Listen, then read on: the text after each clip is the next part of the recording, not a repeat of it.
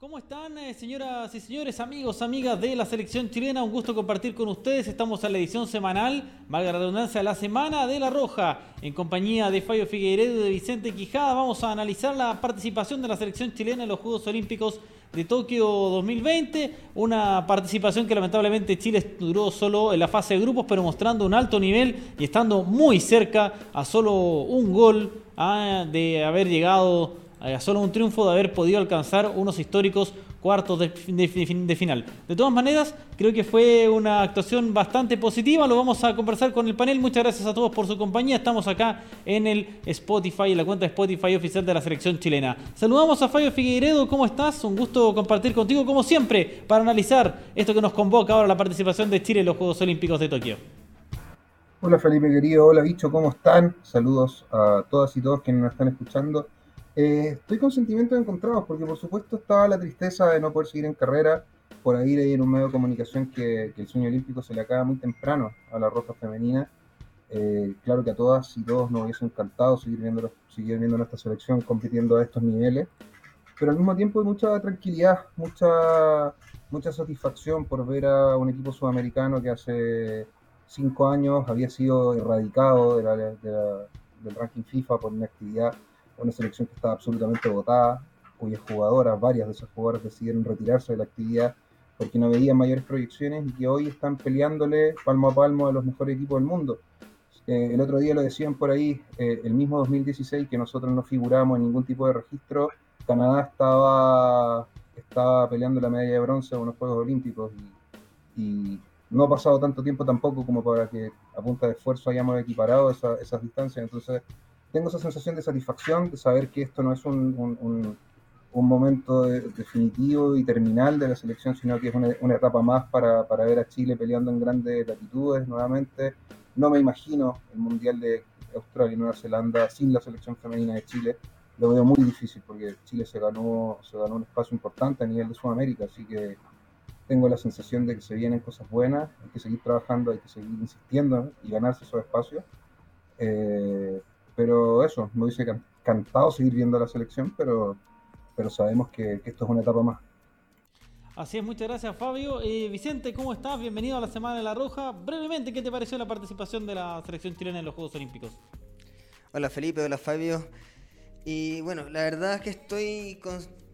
No quiero decir exactamente lo mismo que dijo Fabio, pero me siento bastante representado por lo que dijo sí. Porque claro, es difícil quedarse como tranquilo sabiendo que, por ejemplo, hoy se podría haber ganado quizás. Eh, quizás el infortunio, quizás, eh, bueno, igual convengamos que las japonesas jugaban bastante bien, hicieron lo suyo también, llegaron hartas veces.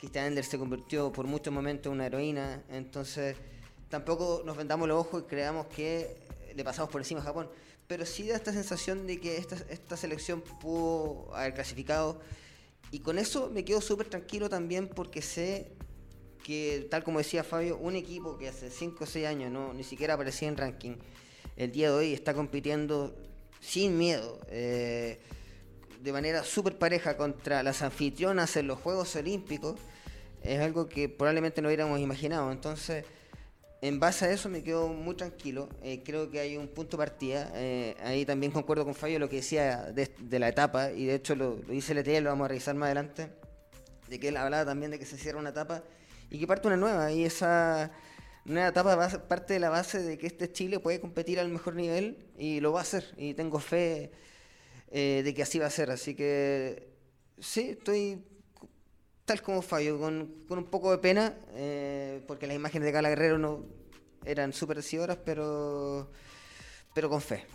Sí, eso iba a comentarte, Fabio, eh, si nos pudieras eh, comentar un poco tu, punto de vista, que si bien es cierto, Chile se va con, con cero puntos, ¿no es cierto? Con tres derrotas, es ante los mejores equipos del mundo, no se vio mucha diferencia, al contrario de lo que a veces ocurre en el fútbol femenino, que se enfrentan potencias contra equipos no tan reconocidos y se ve una diferencia en la cancha muy grande, acá no fue así. Eh, Chile, yo diría que al menos contra Canadá y Japón se hubiera sacado un empate, a nadie lo hubiera extrañado y con dos puntos quizás si nos metíamos en cuarto de final y ni hablar si hoy día se ganaba en este partido que perfectamente se pudo haber ganado, ¿no es cierto? Una situación ahí, el cabezazo de Pancha Lara, que no, nadie se puede poner, de acuerdo todavía si fue gol o no, pero pero estuvo muy cerca y creo que nos sorprendió mucho la, actuación de la Roja Femenina, que es un equipo que aparentemente va ganando experiencia, va ganando rodaje y mientras sus jugadoras van avanzando en edad y van haciendo ya eh, sus carreras tanto en Chile como en el extranjero, parece que eh, va a llegar en su mejor momento, porque no a la Copa América el próximo año y también al, Mundial, como mencionas tú, del 2022 allá en Nueva Zelanda y en Australia. Es que, es que pasa un montón, pasan un montón de cosas, Felipe. Eh, a mí me pasa que está bien, muchas veces va a sonar a consuelo de tontos y qué sé yo, y finalmente hay partidos donde, donde la Roja no pudo imprimir toda la contundencia ofensiva que le vimos en otros partidos, como por ejemplo el partido con Argentina en la Copa América, el partido con Perú, la Copa América, que son, que son rivales más similares, un poco la contundencia ofensiva que muestra Chile con Colombia en amistosos, más allá que, que, que algunas jugadas no terminen en gol y qué sé yo, pero, pero hay, que, hay que contextualizarlo, estamos jugando equipos con niveles de profesionalización altísimos, donde la actividad del fútbol femenino empieza en edades muy tempranas, donde muchísimas de estas jugadoras, en el caso de Japón, por ejemplo, son fruto de procesos de selecciones juveniles muy exitosos.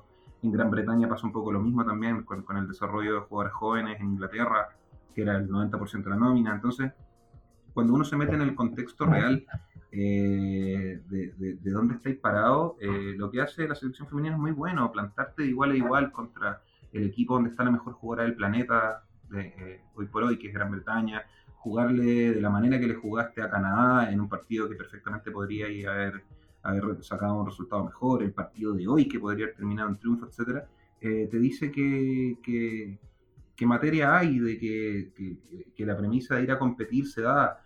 Eh, hay otros debutantes en Juegos Olímpicos que se van con la canasta llena y no es el caso de Chile, entonces me parece que, tiene que servir como una etapa de aprendizaje. Exacto, una etapa de aprendizaje, Vicente, que es eh, muy importante de cara a lo que viene, porque acá no se termina, ¿no es cierto?, el cronograma para la Roja Femenina. Después vienen los eh, la Copa América el próximo año, después una participación que sería notable, ¿no es cierto?, si es que se llega a ir a, un segundo mundial seguido, que no parece una meta tan difícil de alcanzar, por lo que se ha mostrado, por lo que ha progresado este equipo y por la realidad también del fútbol femenino en Sudamérica. De hecho, estás justo en el clavo, Felipe, porque precisamente quería hablar sobre la madurez de este equipo, que, no solamente se expresa en, la capacidad que tiene para enfrentar equipos de alta competencia, como mencionaba Fabio, que algo que, como decía en principio, hace muchos años no lo hubiéramos ni imaginado, competir de esa manera contra estos rivales en estas instancias, sino que también la versatilidad y la madurez que va tomando el equipo. No sé si les llamó la atención que, por ejemplo, la saga varió los tres partidos. Eh, fue cambiando los centrales, fue cambiando las volantes. Eh, es un equipo que se entiende tan bien, que tiene una madurez tal, que puedes jugar con eso, que no, necesitas eh, buscar en el banco muchas veces la solución, porque muchas veces la solución también la tenía en la banca, o sea, en, los jugadores estelares. Entonces, un equipo que tiene esa capacidad de poder duplicar roles, de multiplicar roles incluso, eh, habla de un equipo que se conoce muy bien, de que trabaja muy bien, de que, de que sabe conformarse de buena manera según el partido que le toca y el momento del partido que le toca. Porque pasaba, por ejemplo, contra nada que dependiendo de lo que estaba dándose en el encuentro, el equipo se iba eh, configurando según lo que necesitaba y cada jugadora tenía la capacidad de, no sé, en el caso de Camila Sáez, de jugar de lateral, de jugar de central, eh, Dani Pardo, bueno, ¿para qué? Lo, mismo con Fernanda Pinilla, jugadores que son muy versátiles. Y a eso se suma también una nueva camada de jugadores que le van dando aún más versatilidad al equipo. Entonces siento que eh, el equipo no solamente crece en competitividad, sino también crece en, la capacidad que tiene cada jugadora como de manera individual y las opciones y alternativas que va entregando para el técnico todo esto. Entonces es un equipo que para ya lo que viene de la Copa América, lo que viene del Mundial de Australia y Nueva Zelanda, va a sumar una cantidad de variantes impresionante y va a tener probablemente mucho donde echar mano. Se le van a sumar muchas jugadoras en el camino. Entonces creo que este equipo solo tiene para crecer y eso, como decía en un principio, es sumamente esperanzador. Y además hay un tema importante, o sea, yo por ejemplo, eh, también, y, ahí estamos mal acostumbrados todos los chilenos y chilenas, de que hace cuánto no le vemos un partido a la selección femenina con rivales de, su escalafón, del escalafón de, selecciones que van emergiendo y no solamente contra puras potencias. O sea, si, si, si lo echamos a conversar rapidito, así como para hacer lista, de los últimos 20 partidos de la selección femenina, cuatro son contra las campeonas del mundo, cuatro son contra Australia, que top de línea a nivel mundial. Eh, hay dos con Holanda, eh, hay contra equipos de África de primer nivel, Zambia, que también es un equipo clasificado a los Juegos Olímpicos y no es cualquier cosa, y que, que le hace un partidazo a China, que sacó un empate increíble el otro día. Mm. Eh, Alemania, y, si vamos sumando, creo que también perdimos un poco de perspectiva que hace mucho rato que Chile no juega contra rivales de su, de su talla. Yo sé que el bicho va a estar de acuerdo conmigo, o sea, debut en la Copa América, te pienso. O sea, Chile, me arriesgo a decir que hay rivales, no quiero decir nombres propios para no sonar termo, pero, pero a mí me parece que Chile hoy a nivel sudamericano está un peldaño arriba de muchas selecciones. Me arriesgo a decir que Chile es un claro candidato a clasificar al Mundial de, Nueva Zelanda-Australia. Eh, no olvidar que están los Juegos Panamericanos también, y, y si me apuráis un poquito, creo que Chile también puede estar perfectamente en la pelea por medalla. O sea, creo que, creo que no hay que perder de foco eso. Esta instancia son los 12 mejores equipos del planeta. Esto era más difícil que un mundial. Entonces, estamos hablando de, niveles que, y rescato lo dice el dicho 100%, no, no estaba ni siquiera. Hace cinco años está en el mejor de los pronósticos estar pidiendo esto. Así que yo creo que de aquí para adelante solo ganancia, es solo crecimiento. Cuando hablamos de profesionalizar y, e instalar a una selección eh, perdurable en el tiempo como como un equipo fuerte. Este es el camino. No hay que esperar a estar en las peores, no hay que esperar a que se diluya en un momento dorado para tomar decisiones, sino que eh, este es el momento de hacer las cosas bien, de mantener esta base y proyectar la futura. Así es, muchachos. Vamos a ir con nuestra primera pausa comercial en la semana de La Roja. Ya venimos con las voces de los protagonistas después de este tercer partido de Chile en los Juegos Olímpicos de Tokio. No se separen de nuestra compañía, ya volvemos. Juega la selección y hay una nueva oportunidad de levantar la copa y de llenar los vasos. Volvamos a sentir el sabor de la victoria, ese sabor que va muy bien con una Coca-Cola. Abrámonos a que cada partido tenga un sabor especial. Coca-Cola, sponsor oficial de la selección. Te presentamos Super Digital, una cuenta super digital, porque transferir desde tu celular a todos los bancos sin costo es súper digital. Comprar online con tu tarjeta es súper digital. Y que sea para todos con planes desde cero peso es súper digital. Porque nadie queda fuera. Descarga gratis la app Super Digital. Una cuenta súper digital para todos. Del Santander. ¿Ya vieron el golazo de esta semana? Ahora comprando en la app Sodimac o en sodimac.com tienes despacho en 24 horas. Además, hay miles de productos seleccionados que puedes pedir antes de las 13 horas y lo recibes en el día.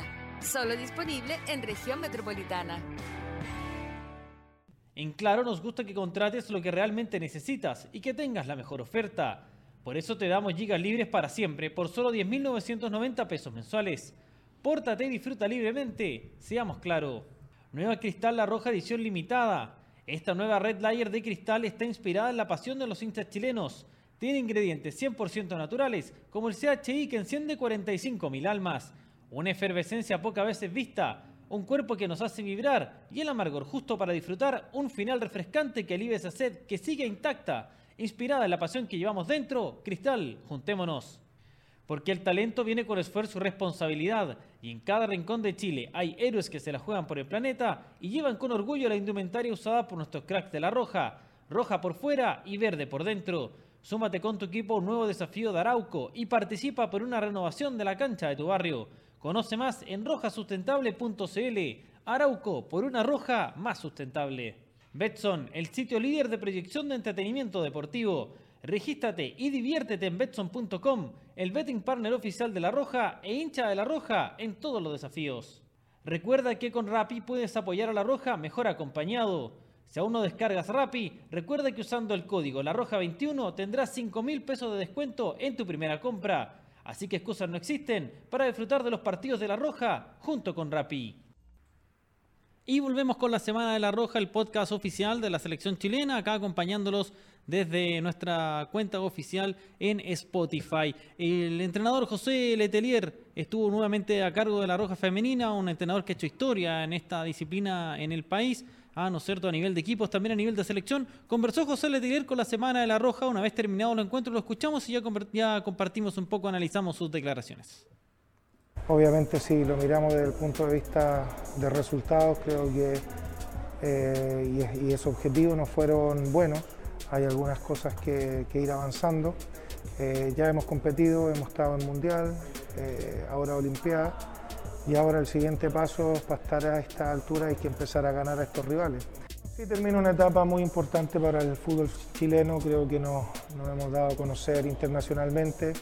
viene otra etapa, esperemos que, que se pueda mejorar.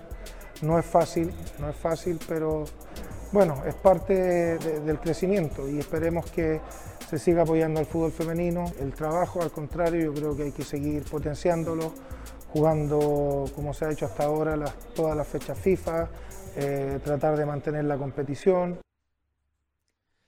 Eh, Fabio Vicente, me gustan ahí las declaraciones de José Letelier bastante ambiciosas, ¿no es cierto? Como que se termina esta primera etapa para el fútbol femenino en Chile, darse a conocer, mostrar que es un equipo competitivo y era el toque el, turno ya de empezar a cosechar, ¿no es cierto?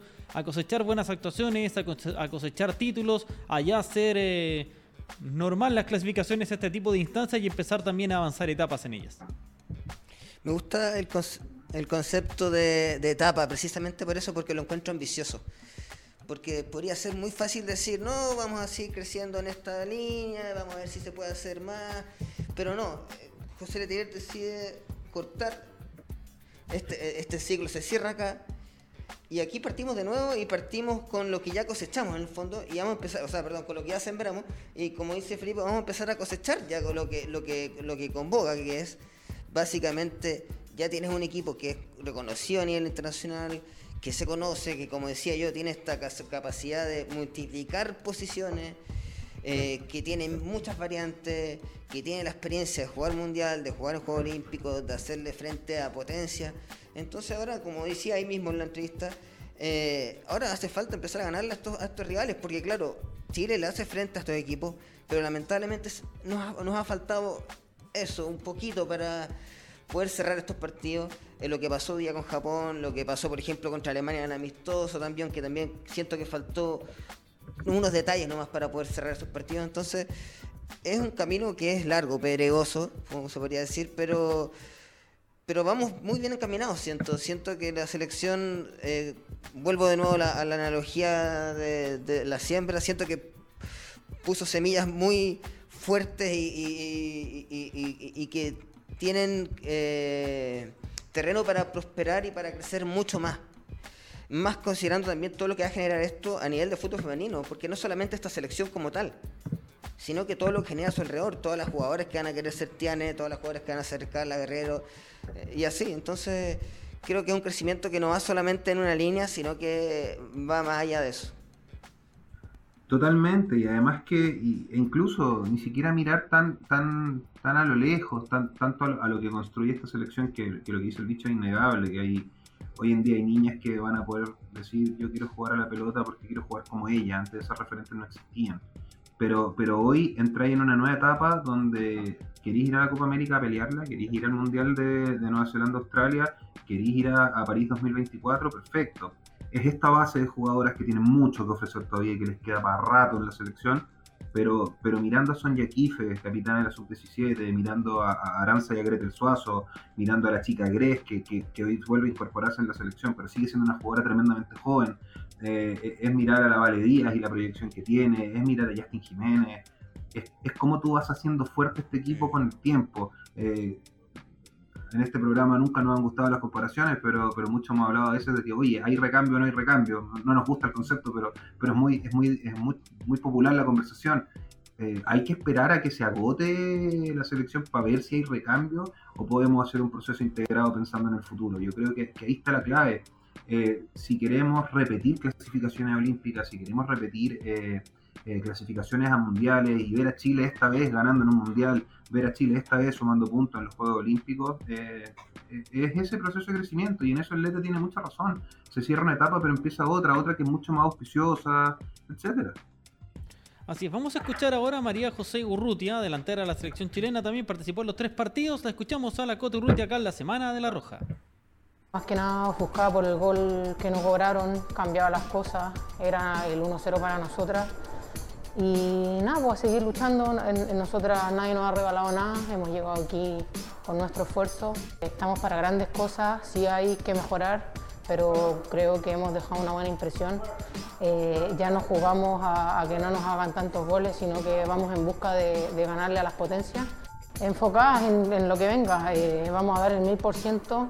Eh, queremos demostrar que estamos en lo alto ya eh, del fútbol y queremos mantenernos y seguir escalando. No tenemos techo y, aspiramos siempre a más. Ahí estaban las palabras de la Cote Urrutia, un poco reflejando el sentir del plantel, ah, esa situación, ¿no es cierto?, de este gol que no se cobra, eh, no, quedó completamente claro a través de la transmisión si fue o no gol, eh, igual afecta obviamente a las jugadoras, pero aún así siguieron luchando y está esa sensación, ¿no es cierto?, de que se van contenta con la entrega también, ¿no es cierto?, del equipo, que creo que estuvo a la altura de las circunstancias tras haber enfrentado en esta fase de grupos a tres de los mejores equipos del mundo en el fútbol femenino. Chile y los palos, ¿no, dicho? No sé, lo típico. Es una historia de desamor ya esa. Para no perder la costumbre. yo no lo podía creer, lo de Pancharra, la verdad. Eh, el fútbol es de dos a la Pancharra.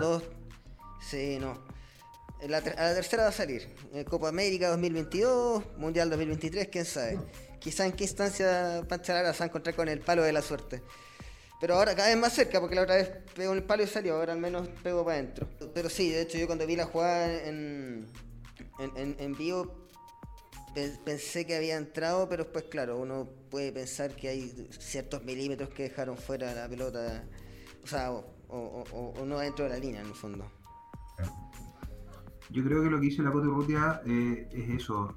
Yo creo que uno como hincha, entre comillas hincha, eh, lo ve con esas ganas de, seguir creciendo, de seguir progresando, de que aquí no se termina. Pero yo creo que ese fuego interno lo tienen las jugadoras, pero es que muy desarrollado. O sea, ellas saben todo lo que pueden ofrecer, cuánto les queda por ofrecer, todo lo que competitivas que pueden llegar a ser. Y, es ese proceso de crecimiento. Nadie gana su primer campeonato a la primera, nadie mete todos los goles que quiere meter. Pero claro, o sea, ya jugaste tu primer mundial adulto, la peleaste, eh, ahora hay que ir por el segundo mundial adulto y pelear la clasificación y así, y así se construye historia, así se construye eh, todo lo que puedes llegar a lograr. Y nosotros sabemos y lo vemos eh, todos los fines de semana en el campeonato nacional y todo, sabemos la calidad de jugadoras que tenemos, sabemos la calidad de jugadoras que se están formando, sabemos que lo que decía el bicho, que cada día más van a haber más jugadoras, con, más niñas con ganas de ser jugadoras de fútbol. Entonces creo que estamos en un momento propicio y, y retorno a lo que decía Letelier. Estamos en un momento propicio para, aprovechar este, este empujoncito y convertirlo en, un salto definitivo para el fútbol femenino en nuestro país.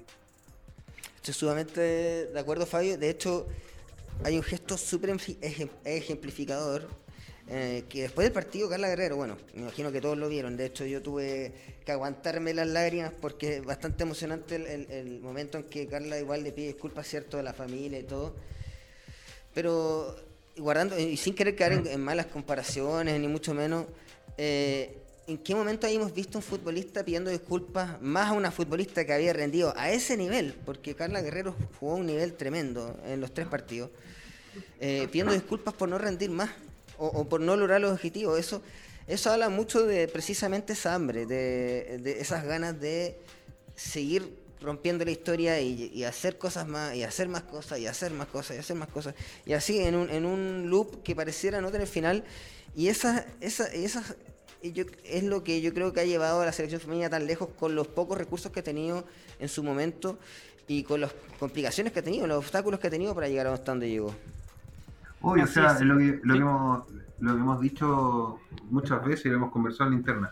¿Tú creís que un grupo de mujeres que les dijeron desde chicas que jugar la pelota era de hombre, ¿tú creís que un grupo de cabras que muchas veces se tuvieron que pagar su uniforme y eh, tuvieron que eh, jugar con, con indumentaria de hombres, con ropa prestada, rebuscársela y qué sé yo, y con esto no quiero caer en el discurso lastimero del fútbol femenino, al contrario, se está trabajando en profesionalizar, pero la profesionalización es paulatina. ¿Tú crees que un grupo de mujeres que se le negaron tantas cosas desde chicas, ¿tú crees que van a parar ahora? Al contrario, o sea, ahora lo que estos Juegos Olímpicos le dicen y, en menos de dos años jugar Juego Olímpico Mundial, lo que el mensaje que le está dando este grupo de jugadores es, cabra, sí se puede, sí se puede lograr, falta, falta la puntita final. Y las cabras van a ir por todo. Claro, van a ir por todo, tal como fueron acá también por todo. No, no, hubo fortuna, pero la verdad es que el nivel mostrado por la Roja Femenina fue muy, muy alto. Así que creo que su participación es aprobada a los Juegos Olímpicos. Y ahora prepararse para la Copa América también, esperemos para el Mundial de Australia y Nueva Zelanda. Vamos con compromisos comerciales y ya venimos con el bloque final de la Semana de la Roja. Juega la selección y hay una nueva oportunidad de levantar la copa y de llenar los vasos. Volvamos a sentir el sabor de la victoria, ese sabor que va muy bien con una Coca-Cola. Abrámonos a que cada partido tenga un sabor especial. Coca-Cola, sponsor oficial de la selección. Te presentamos Super Digital, una cuenta super digital, porque transferir desde tu celular a todos los bancos sin costo es super digital. Comprar online con tu tarjeta es super digital. Y que sea para todos con planes desde cero peso es súper digital. Porque nadie queda fuera. Descarga gratis la app Super Digital. Una cuenta súper digital para todos. Del Santander. ¿Ya vieron el golazo de esta semana? Ahora comprando en la app Sodimac o en sodimac.com tienes despacho en 24 horas. Además, hay miles de productos seleccionados que puedes pedir antes de las 13 horas y lo recibes en el día. Solo disponible en región metropolitana. En Claro nos gusta que contrates lo que realmente necesitas y que tengas la mejor oferta. Por eso te damos gigas libres para siempre por solo 10.990 pesos mensuales. Pórtate y disfruta libremente. Seamos claro. Nueva Cristal La Roja edición limitada. Esta nueva Red Layer de cristal está inspirada en la pasión de los hinchas chilenos.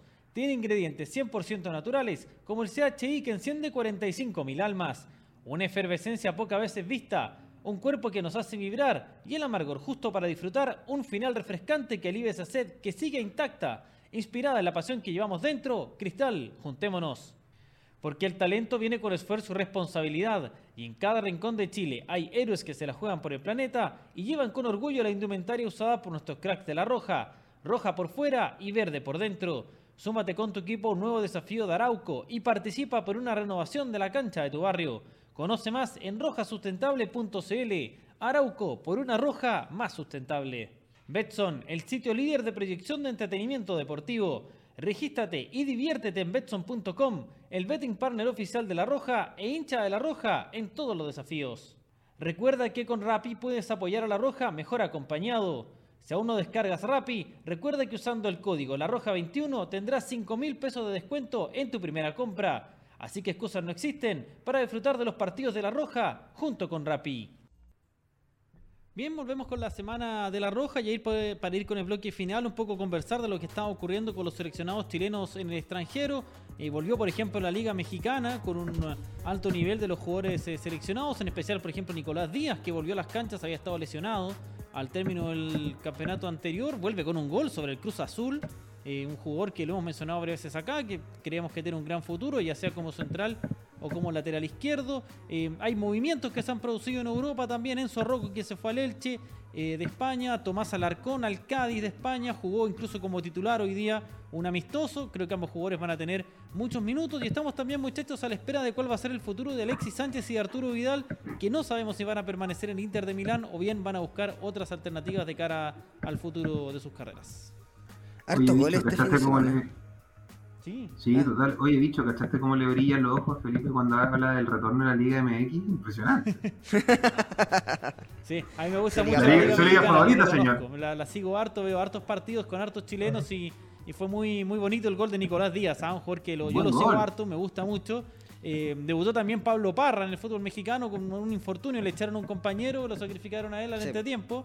Pero es bueno que, es una liga que, que, ha albergado a varios jugadores chilenos y que mm, hay varios que se están ganando el puesto. Por ejemplo, Diego Valdés, que todavía no, ha podido volver a. no ha sido llamado a la selección, podría quizás en un futuro cercano serlo, incluido dentro del equipo ideal del All-Star de la MLS, de la Liga MX.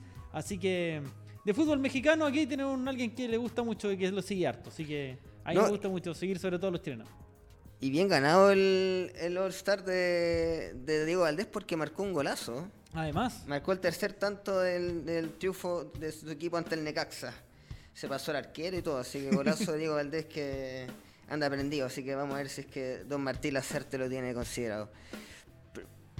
Sí, y en Brasil, eh, bueno, Carlos Palacios, que si bien no está jugando como titular, está ingresando en todos los partidos, se está, se está sentando en el Internacional, está también alternando eh, Ángelo Araos en el Corinthians, eh, lo mismo César Pinares, que de a poco empieza a ganar minutos. Así que esperemos, eh, Fabio, que tanto en estas ligas como en Brasil y en México, a la espera de lo que pasa en Europa, los futbolistas chilenos, en especial los seleccionados, ya se consoliden y empiezan a ganar minutos de manera ya mucho más consolidada. No, y sería Oye, importante Felipe, ya- pensando- Ah, per- perdona, Fabio. so- Dale nomás. sería importante que, que- que- que puedan sumar esa, esa cantidad de minutos que sabemos que le va a venir muy bien a la selección. Ángel Arauz ahora va a tener una pelea gigantesca en Corinthians con la llegada de Renato Augusto, que es una le- leyenda del equipo, con la llegada de Giuliano, que también fue uno de los grandes jugadores del Inter de Porto Alegre, que luego se va al fútbol árabe a, a forrarse, digamos, lo que puede. Digamos, a ganar buena Pasar plata. el camello.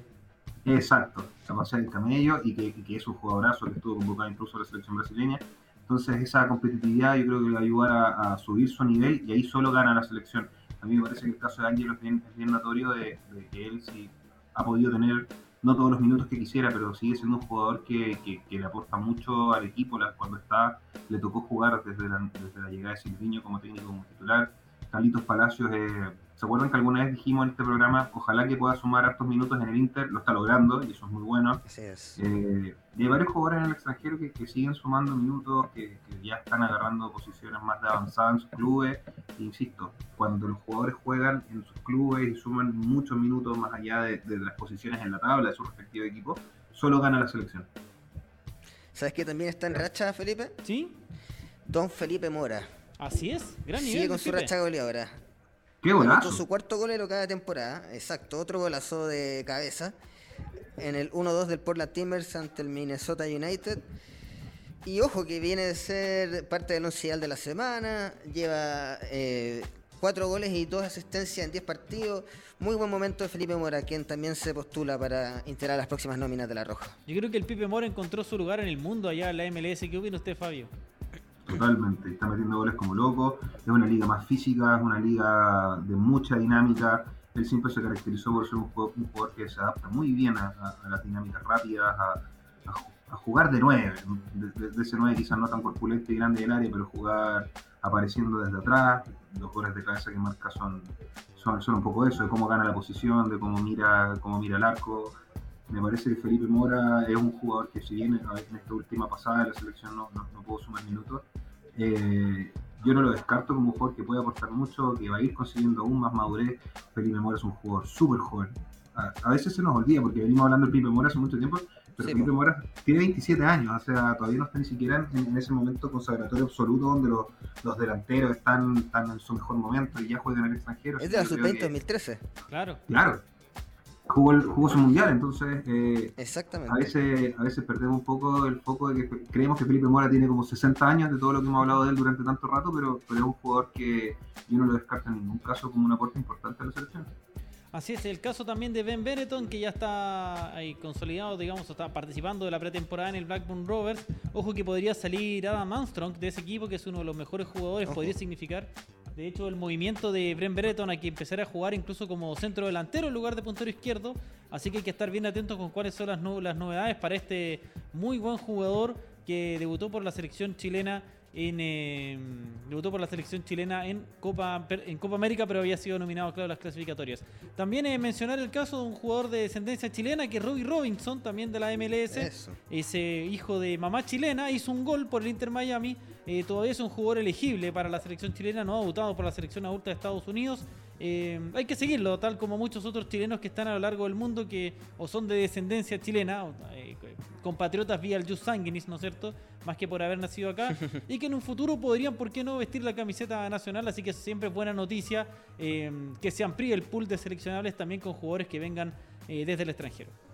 Felipe, y hay otro jugador más que marcó este fin de semana, a quien también extrañamos probablemente las últimas fechas, que es Don Paulo Díaz, que se vistió como el mejor delantero y hizo un golazo también. Hizo una pared y marcó el cuarto gol de River Plate ante Union. Y Ya lleva es su en primer Europa, gol en, en primera división. ¿Mm? Y está sonando en Europa el hombre, yo lo veo probable. Ojo. Bien probable. Porque yo creo que está en ese momento ideal de dar ese salto Eh, todos sabemos lo, buen jugador que, es Paulo, todos sabemos lo, importante que fue durante el periodo de rueda, que siempre estuvo convocado. Y es un jugador que eh, solo va creciendo. Es, particular eso, lo hemos conversado en el programa, que solo crece y progresivamente cada vez se habla más de Pablo Díaz, cada vez se, ven más videos de Pablo Díaz, de lo importante que se ha convertido en su club, así que me parece que, que si pega ese salto, está en un muy buen momento para hacerlo. Joven todavía. Y, y, creo que creo que no le quedaría chico jugar en Europa, al contrario. Así que creo que ha mostrado las capacidades para ello. Muchachos, darles las gracias, Vicente y Fabio, por supuesto, muy entretenida conversación acá en la Semana de la Roja, el podcast oficial de la selección chilena. Por supuesto, nos vemos la próxima semana con más novedades y más análisis de todo el quehacer, el acontecer de las distintas selecciones nacionales en eh, de, las, de las distintas selecciones nacionales de Chile. Que estén muy bien. Muchas gracias a ustedes también, amables auditores, por su compañía. Nos vemos la próxima semana en una nueva edición de la Semana de la Roja. Que estén muy bien. Chau, chau.